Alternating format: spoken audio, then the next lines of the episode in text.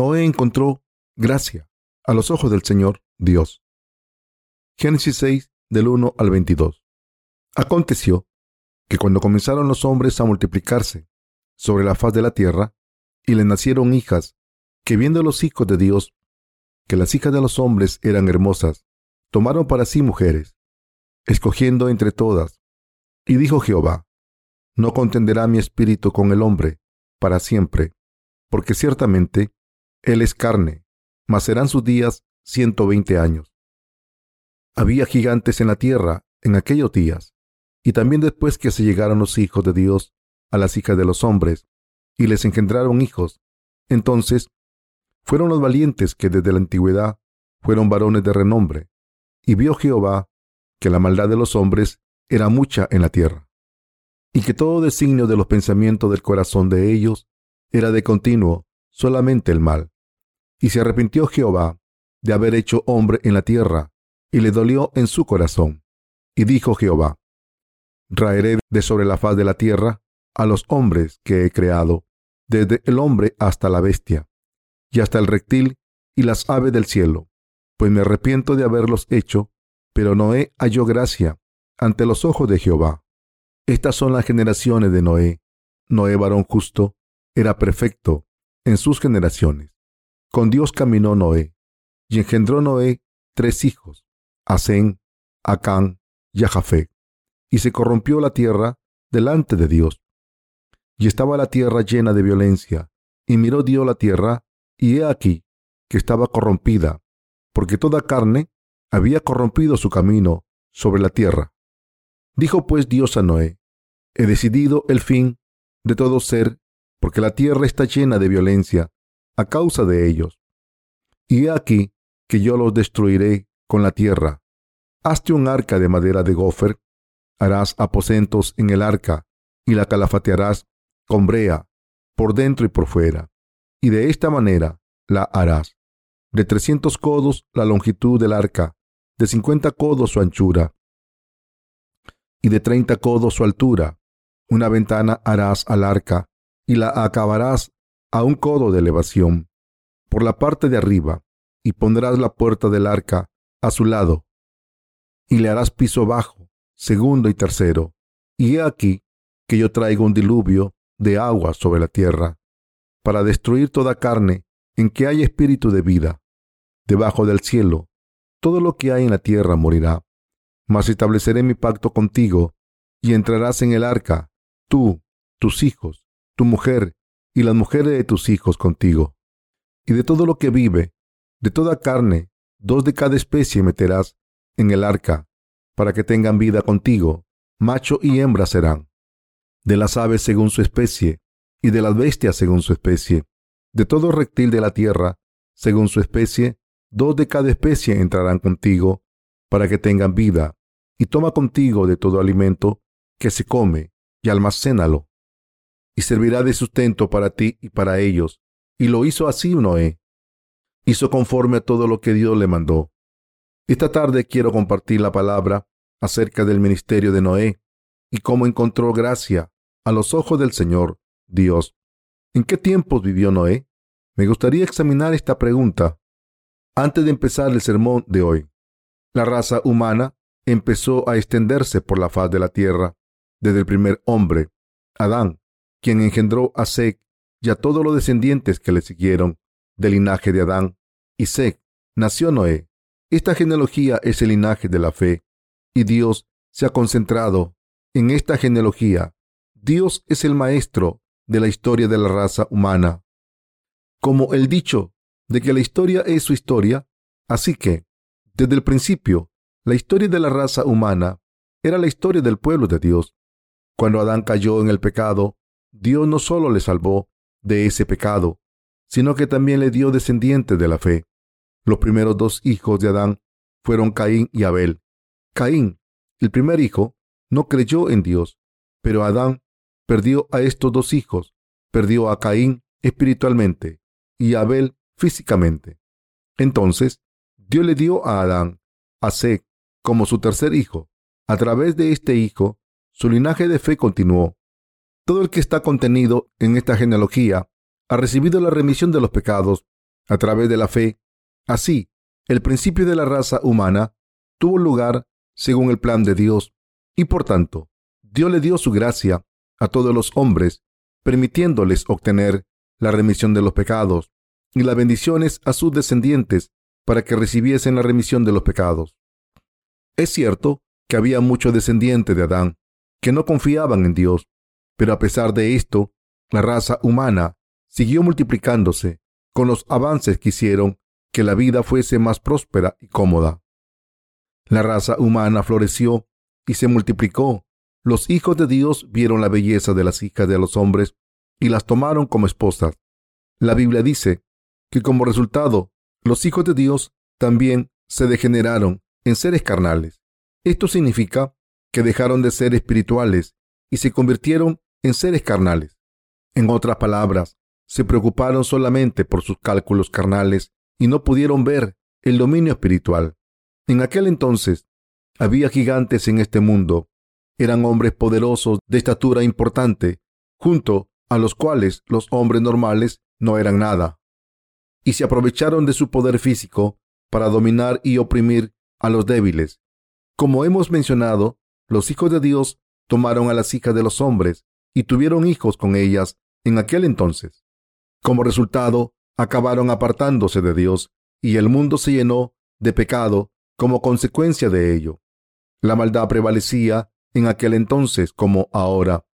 Este mundo presente se ha hecho tan malvado que incluso los jóvenes cometen los tipos de pecados que solo los adultos solían cometer, y los días de Noé eran malvados como estos tiempos. La Biblia dice que todas las intenciones de la gente de los días de Noé eran malvadas continuamente. Por tanto, Dios decidió eliminar a toda la raza humana de la faz de la tierra. Pero la Biblia dice, pero Noé halló gracia ante los ojos de Jehová. Génesis 6:8. Noé se vistió de la gracia de salvación. ¿Por qué se vistió Noé de la gracia de Dios?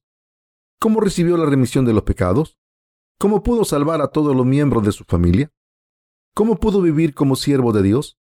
Noé encontró la salvación de Dios, pero esta salvación no fue alcanzada porque no fue más virtuoso que cualquier otra persona en sus días, sino porque tenía el temor de Dios en su corazón. Noé temió a Dios, tuvo cuidado de cumplir la voluntad de Dios, lo miró todo desde el punto de vista de Dios y vivió según su voluntad, por fe. Por eso, Noé encontró la gracia de Dios, a pesar de haber cometido pecados a los ojos de Dios. En otras palabras, Noé pudo hacer la obra de Dios porque había seguido a Dios por fe. Todo el mundo es igual en la carne, nadie es especial. Sin embargo, cuando pensamos en esto de manera espiritual, la gente de fe tiene en cuenta el plan de Dios y quiere seguir su voluntad en total obediencia, aunque viven su vida de fe en este mundo como cualquier otra persona son especiales a los ojos de Dios. Dios bendice a estas personas espirituales y les confía su obra. El pasaje de las escrituras de hoy dice que Noé encontró gracia en los ojos del Señor Dios, y esto significa que Noé era un hombre espiritual a los ojos de Dios. Noé tuvo en cuenta la voluntad de Dios y quiso practicarla en su vida. Por eso, Dios no solo salvó a Noé, sino que le permitió prepararse para el mundo siguiente, Dios hizo que Noé construyese el arca. Dios hizo que construyese el arca. Y después de que dejase que Noé y su familia y los animales entrasen en el arca, Dios le hizo abrir el nuevo mundo. Como Noé, no hay muchas personas en este mundo que han recibido la remisión de los pecados. ¿Quién es esta gente que ha recibido la gracia de Dios? Es la gente que conoce la voluntad de Dios estas personas desean seguir la voluntad de Dios y todavía existen personas así hoy en día. A través de estas personas, Dios revela su voluntad y hace su obra. Hay una diferencia fundamental entre los que viven en este mundo sin pensar y sin ninguna meta y los que viven conociendo la voluntad de Dios conseguida de su palabra. Estos últimos tienen en cuenta la voluntad de Dios cuando ven lo que está pasando en estos tiempos presentes y quieren practicar la voluntad de Dios. Y estas personas de fe tienen un punto de vista diferente a las personas carnales de este mundo.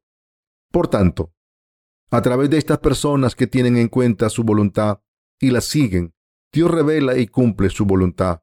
Tenemos muchos colaboradores en el extranjero. Uno de ellos, un pastor en Vietnam, nos envió buenas noticias de Singapur. Su hijo va a un seminario en Singapur y siete de los estudiantes han recibido la remisión de los pecados porque su hijo les predicó el Evangelio. Así que fue a Singapur a bautizarlos. Nos envió algunas fotos de esta ceremonia que tuvo lugar en el mar. Una de las hermanas en la foto parece asustada, mientras que otra mayor estaba sonriendo. El resto estaba muy solemne. Mis queridos hermanos, aunque estos tiempos presentes estén tan llenos de pecados y Dios no pueda evitar condenar al mundo, todavía hay personas que tienen en cuenta su voluntad y la siguen. Dios salva a estas personas y a través de ellas cumple su voluntad. Y estos santos redimidos se visten de la gracia de Dios. Además, Dios permite que estas personas salven a los demás y a través de ellas Dios cumple todo lo que ha planeado para el futuro. Es muy importante que todos entendamos esto. Después de vestir a Noé con su gracia, Dios le pidió que construyese un arca. Dios le dio a Noé instrucciones detalladas sobre cómo construir el arca, especificando el tamaño y los materiales. Y Noé hizo exactamente lo que Dios le había pedido. Uno de los pasos necesarios para construir el arca era cubrirla con brea dentro y fuera. En términos actuales, la brea es un tipo de sellador y adhesivo que se usa para hacer muebles sin utilizar clavos. Esto de la brea, de la que habla el pasaje de las escrituras de hoy. Al pedirle a Noé que cubriese el arca con esta brea, por dentro y por fuera, Dios se aseguró de que el agua no entrase dentro del arca y flotase. Espiritualmente hablando, Noé cubrió el arca con brea de la misma manera en que nuestro ministerio predica el Evangelio del agua y el Espíritu aunque Noé no predicó el Evangelio del agua y el Espíritu en sí, en aquel entonces hizo todo lo que Dios le pidió. Cuando terminemos de predicar el Evangelio del agua y el Espíritu a la gente del mundo para salvarla de su destrucción, el juicio de Dios vendrá. Ahora estamos cubriendo a la gente de este mundo con brea espiritual para librarla de este mundo perverso. Para los que siguen ignorando la verdad de la remisión de los pecados, Estamos predicando el Evangelio del agua y la sangre de esta manera. El Señor ha eliminado todos nuestros pecados de esta manera. También os ha salvado de ellos. Cuando nuestro Señor fue bautizado por Juan el Bautista, cargó con todos los pecados que cometemos por nuestras debilidades mientras vivimos en este mundo. Al ser bautizado, nuestro Señor cargó con todos los pecados de este mundo cometidos por todos los seres humanos desde que nacen hasta que mueren. Y el Señor murió en la cruz en nuestro lugar para ser condenado por todos nuestros pecados y al levantarse de entre los muertos se ha convertido en nuestro Salvador. Dios ha salvado a todo el mundo de esta manera y nos ha hecho predicar este Evangelio del agua y la sangre a todo el mundo. En resumen, estamos haciendo la voluntad de Dios al predicar este verdadero Evangelio. Cuando Noé construyó el arca, era absolutamente indispensable que la cubriese con brea, dentro y fuera. Cubrir el arca con brea, por dentro y fuera, era absolutamente necesario para construir un barco de madera correctamente. Aunque Noé hubiese construido el arca con todo el cuidado del mundo, siguiendo todas las instrucciones, si no la hubiese cubierto con brea, el agua habría entrado dentro y la habría hundido. Pero Noé cubrió todo el arca con brea, por dentro y fuera, meticulosamente, y el arca era sólida y segura. ¿Por qué le dijo Dios a Noé que cubriese el arca con brea por dentro y por fuera? Dios le dijo a Noé que cubriese el arca por dentro y por fuera, para que no entrase agua entre los tableros de madera. Si solo hubiese cubierto el arca con brea por fuera, el agua habría entrado dentro del arca se hubiese chocado con un arrecife y los tableros de afuera se hubiesen roto, por eso Dios le ordenó a Noé que cubriese el arca entera con brea, por dentro y por fuera. Y por eso Dios salvó a la familia de Noé y a todas las criaturas y las llevó a un mundo nuevo. Estamos viviendo en este segundo mundo, no en el primero. Dios juzgó el primer mundo con agua, pero también dijo que juzgaría al segundo con fuego. Esta palabra de Dios se va a cumplir ahora, de la misma manera en que era absolutamente importante que Noé cubriese el arca con brea. También es importante que los que creemos en el Evangelio del agua y el Espíritu prediquemos el Evangelio por todo el mundo. Muchos cristianos dicen arbitrariamente que han recibido la remisión de los pecados al creer en la sangre derramada en la cruz solamente, pero siguen cometiendo multitud de pecados mientras viven en este mundo. ¿Cómo pueden vivir con estos pecados? No tienen a nadie que les ayuda aparte de nosotros. En otras palabras, sus pecados pueden ser eliminados de sus conciencias solo si les predicamos este Evangelio del agua y el Espíritu, diciéndoles, el Señor ha cumplido toda la justicia al cargar con todos vuestros pecados cuando fue bautizado por Juan el Bautista. Cargó con todos y cada uno de esos pecados para cumplir toda justicia. Solo al creer en el bautismo del Señor y su sangre en la cruz pueden ser salvados de sus pecados. Los seres humanos son frágiles. Como son tan débiles, están sujetos a sus circunstancias y por tanto no pueden evitar seguir cometiendo pecados siempre que las circunstancias se lo pongan fácil. Por eso, el Señor le ordenó a Noé que cubriese el arca con brea por dentro y por fuera. Dicho de otra manera, el Señor nos ha salvado a través del Evangelio del agua y el Espíritu. El Señor no nos ha salvado solo con el agua y la sangre, sino con el agua, la sangre y el Espíritu.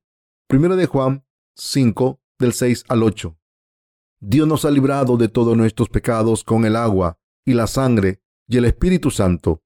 Por eso es absolutamente imperativo que todos nos demos cuenta de que el Evangelio del agua y el Espíritu es la verdad de salvación a través de la que nos ha salvado el Señor.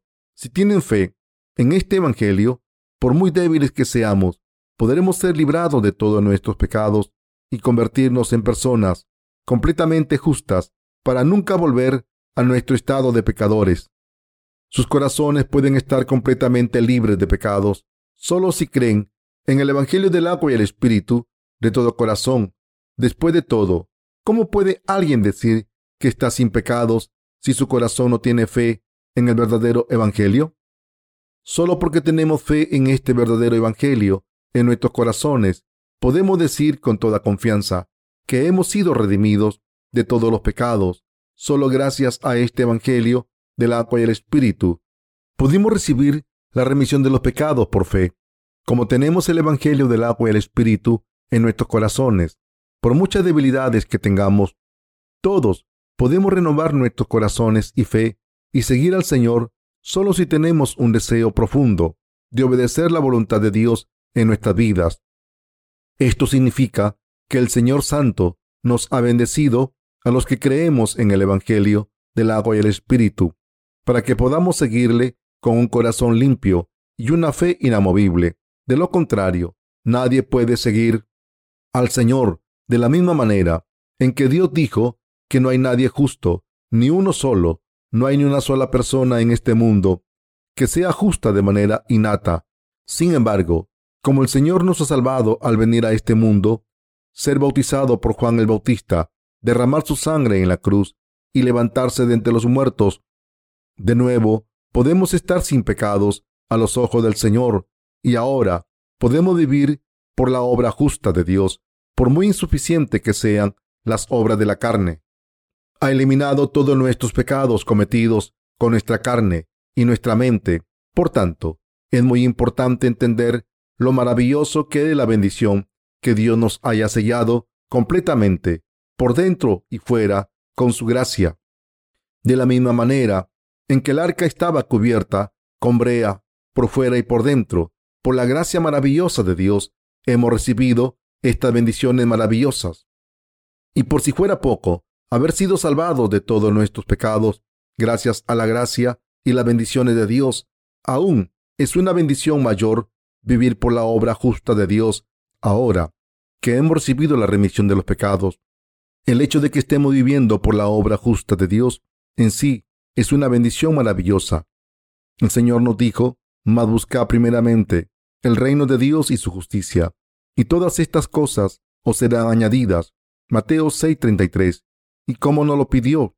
El Señor, estamos viviendo por la justicia de Dios y su obra justa de salvación. Hemos dedicado nuestras vidas a salvar a otras almas, apoyar el ministerio del Evangelio, predicar el Evangelio personalmente y llorar por su obra sin cesar. Esta es una bendición maravillosa.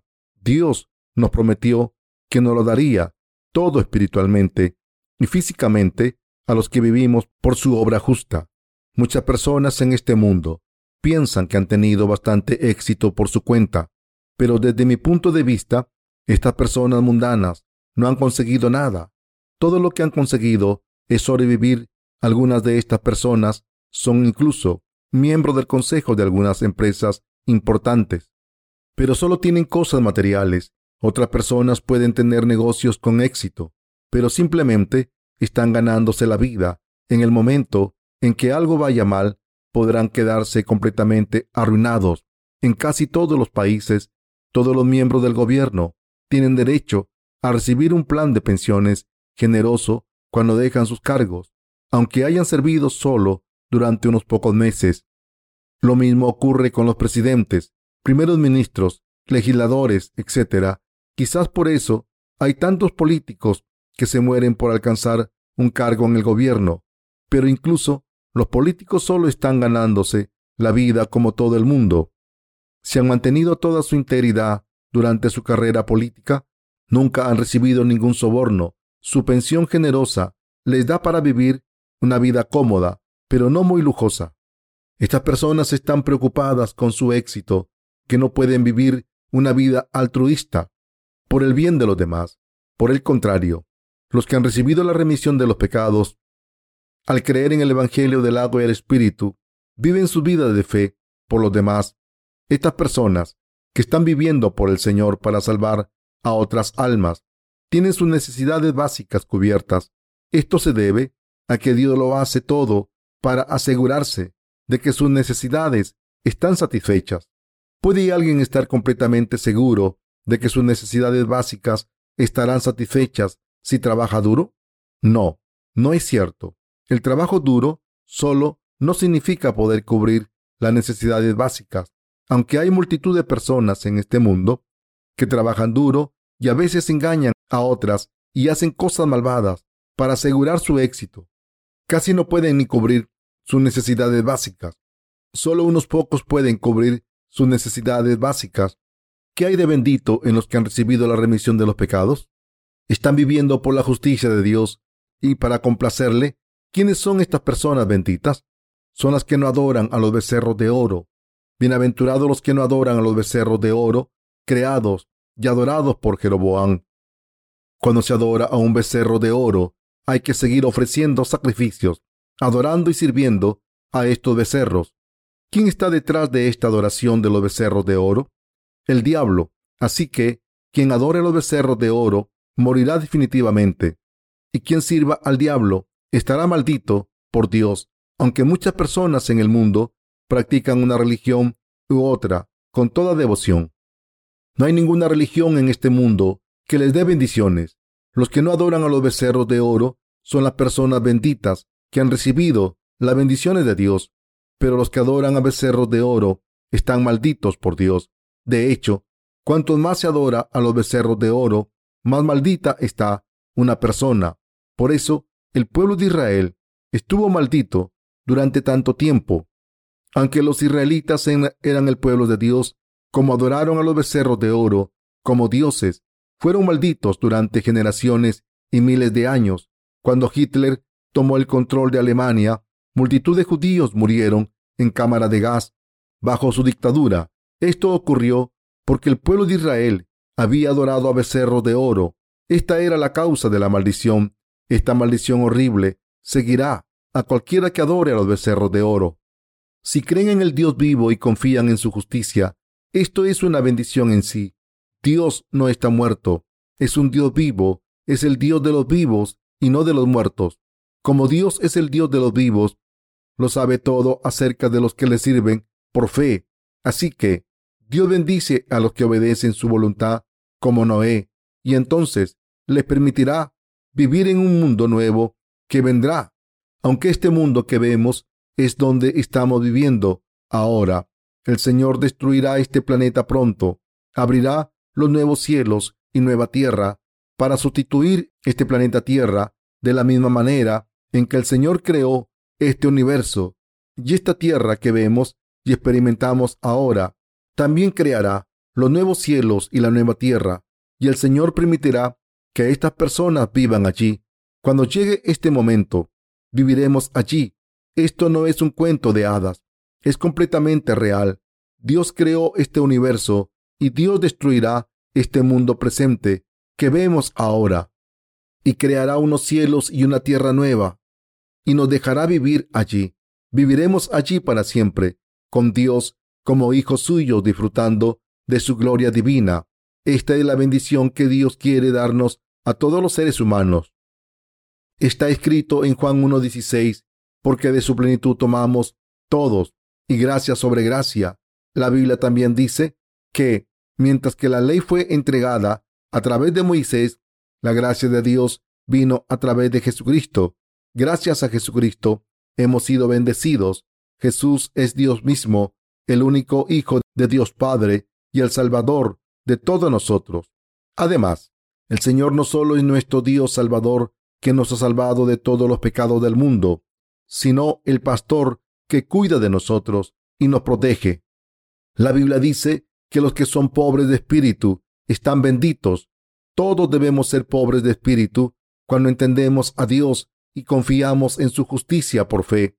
No somos solo salvados de todos nuestros pecados, sino que también somos bendecidos para no sufrir más en este mundo, atados por las cadenas de este mundo. Cuando somos salvados, todos podemos vivir con las bendiciones de Dios, no solo en prosperidad y salud, sino también haciendo su obra justa, y seremos bendecidos para entrar en el reino del Señor, para disfrutar de toda su gloria. Incluso ahora, Dios está buscando a estas personas que son como Noé, y cuando les encuentra, las viste con su gracia sin falta. Tenemos muchos colaboradores por todo el mundo, y hoy he oído al reverendo Jim Montgomery de los Países Bajos decir que ha distribuido nuestros libros a muchas personas. Estoy seguro de que Dios está muy contento con su devoción. Mi corazón también está lleno de gozo cuando escucha estas noticias. No hace mucho también fuimos a la Universidad de Gangwon y predicamos el Evangelio a la gente que había allí y le dimos nuestros libros. Cuando oí esta noticia del reverendo Montgomery, pensé en ir a los Países Bajos y ayudarle a distribuir nuestros libros, pero cambié de opinión. ¿Cuántos libros podría distribuir si fuese allí? Después de todo, no hablo holandés. Tengo que hacer la obra que se me ha confiado aquí. Lo que estoy diciendo es que Dios bendice a los que obedecen su voluntad con gozo. ¿Por qué encontró Noé gracia a los ojos de Dios? Porque Noé buscó la voluntad de Dios y la entendió, y como entendió la voluntad de Dios, pudo seguirla. De la misma manera, aunque este mundo presente esté sumido en un caos, podemos entender las intenciones de Dios si examinamos su voluntad detenidamente. Esta era presente es la era del caballo negro, descrito en el libro del Apocalipsis. He escuchado en las noticias hoy que una pequeña aldea costera de Corea fue azotada por una gran ola y más de una docena de personas, de pescadores, fueron arrastrados por el mar. Las autoridades están intentando averiguar qué ocurrió y los esfuerzos por rescatarlos continúan. El mar había estado en calma todo ese día, pero de repente salieron unas olas enormes y se llevaron a estos pescadores que estaban disfrutando del día, llevándolos dentro del mar. Entonces el mar se calmó de repente, de la misma manera en que había estado furioso, como si no hubiese pasado nada. Estas olas inesperadas son muy comunes hoy en día. Las llamamos tsunamis los tsunamis suelen ser causados por un terremoto. Cuando hay un terremoto en el fondo del mar, el temblor manda olas gigantes que se rompen en la orilla del mar. Un pescador que fue testigo de aquel incidente vio olas gigantes tan grandes como de cinco metros rompiendo en la orilla y llevándose a las víctimas al mar. Si miramos esta era presente detenidamente, podemos ver qué tipo de tiempos son estos. Esta era presente es la era de la destrucción. Esta era es la misma que la de Noé, justo antes de que Dios juzgara al mundo con agua. Y Dios dijo que quemaría este mundo completamente con fuego. Estamos viviendo en estos tiempos. Por tanto, debemos estar en guardia. Tenemos este deber de predicar el Evangelio del agua y el Espíritu a todo el mundo que no conozca este Evangelio y debemos confiar en la justicia de Dios y vivir una vida justa. Esta vida de fe es por su propio bien. Noé obedeció la voluntad de Dios por él. Pero, ¿quién se benefició en realidad? ¿Acaso no fue Noé mismo quien se benefició de su obediencia? De hecho, la obediencia de Noé le benefició a él y a su familia. Noé también pudo salvar a multitud de animales al obedecer la palabra de Dios. ¿Quién sería salvado si nosotros obedeciésemos a Dios así? ¿No serían nuestras familias? ¿No serían nuestros vecinos y todo el mundo? Vivir por Dios es por nuestro bien y es por el bien de todo el mundo. Debemos vivir nuestra fe al darnos cuenta de esto. Es absolutamente importante que todos entendamos esta era presente y vivamos por fe. Esta era presente está yendo hacia la era del caballo bayo, desde la era del caballo negro, así que esta es la era de la destrucción, es la era en la que todo el mundo morirá en cuerpo y almas. Los precios del petróleo han subido tanto que si sigue esta tendencia no podremos conducir nuestros coches. Hay mucha gente que ha aparcado sus coches y ya no los conduce. Habrá mucha más gente así si el precio del petróleo sigue subiendo. En mi vecindario hay muchos coches aparcados en los garajes. Con los precios de la gasolina por las nubes, cada vez más personas se están dando cuenta de que no pueden conducir porque tienen que poner prioridades en sus gastos. Los costes de vida han incrementado bastante últimamente, como si pagar el pan y las necesidades básicas no fuera suficiente. Las facturas se acumulan, desde los seguros médicos hasta las contribuciones a las pensiones, los impuestos, las facturas de los servicios públicos, etc. Un pastor que está trabajando en Seúl me dijo que aunque la ciudad es famosa por su riqueza, muchos de los propietarios de pequeñas empresas están arruinados. Tienen que recortar gastos para sobrevivir. En Seúl se necesita un millón de dólares para comprar un apartamento. Cuando escuché esto, le dije al pastor, bueno, si alguien en Seúl vende su apartamento, se puede comprar una mansión en mi ciudad. Pero el pastor me dijo, no es tan simple. Muchas personas en Seúl no tienen ni para subsistir algunas de ellas están alquilando sus casas y están viviendo en los tejados de sus edificios para poder comer. Les estoy diciendo esto para mostrarle lo débil que es vivir en estos tiempos. Es muy importante que todos entendamos en qué tiempos estamos viviendo. Incluso ahora hay muchas personas en muchas partes del mundo que están muriendo de hambre, aunque estas calamidades no están ocurriendo en países ricos. Llegará el día en que estas personas no podrán comprar comida, tenemos suerte de que Dios esté protegiendo a nuestro país. Esto se debe a que estamos predicando el Evangelio del agua y el Espíritu, y por eso Dios nos está protegiendo a nosotros y a nuestro país. Como la Biblia dice aquí, en el pasaje de las Escrituras, Noé encontró gracia a los ojos de Dios y nosotros también la hemos encontrado. Si no han encontrado gracia a los ojos de Dios, les pido que busquen la voluntad de Dios y consigan su gracia mediante obediencia para que puedan vivir el resto de sus vidas con sus bendiciones. Espero que vivan con las bendiciones de Dios. Nadie puede vivir si Dios no le ha bendecido, por mucho que intente vivir por su cuenta. Yo solo puedo vivir gracias a las bendiciones de Dios y ustedes también. Pueden imaginarse cuánto sufre la gente de este mundo aunque por fuera parezca estar bien, están vacíos por dentro, no tienen nada que valga la pena en este mundo. En estos tiempos, cuando el mundo está yendo por el camino de la destrucción, es todavía más importante conocer la voluntad de Dios y obedecerla. Así que todos debemos buscar la ayuda de Dios y con esta ayuda debemos vivir una vida recta durante el resto de nuestras vidas en este mundo.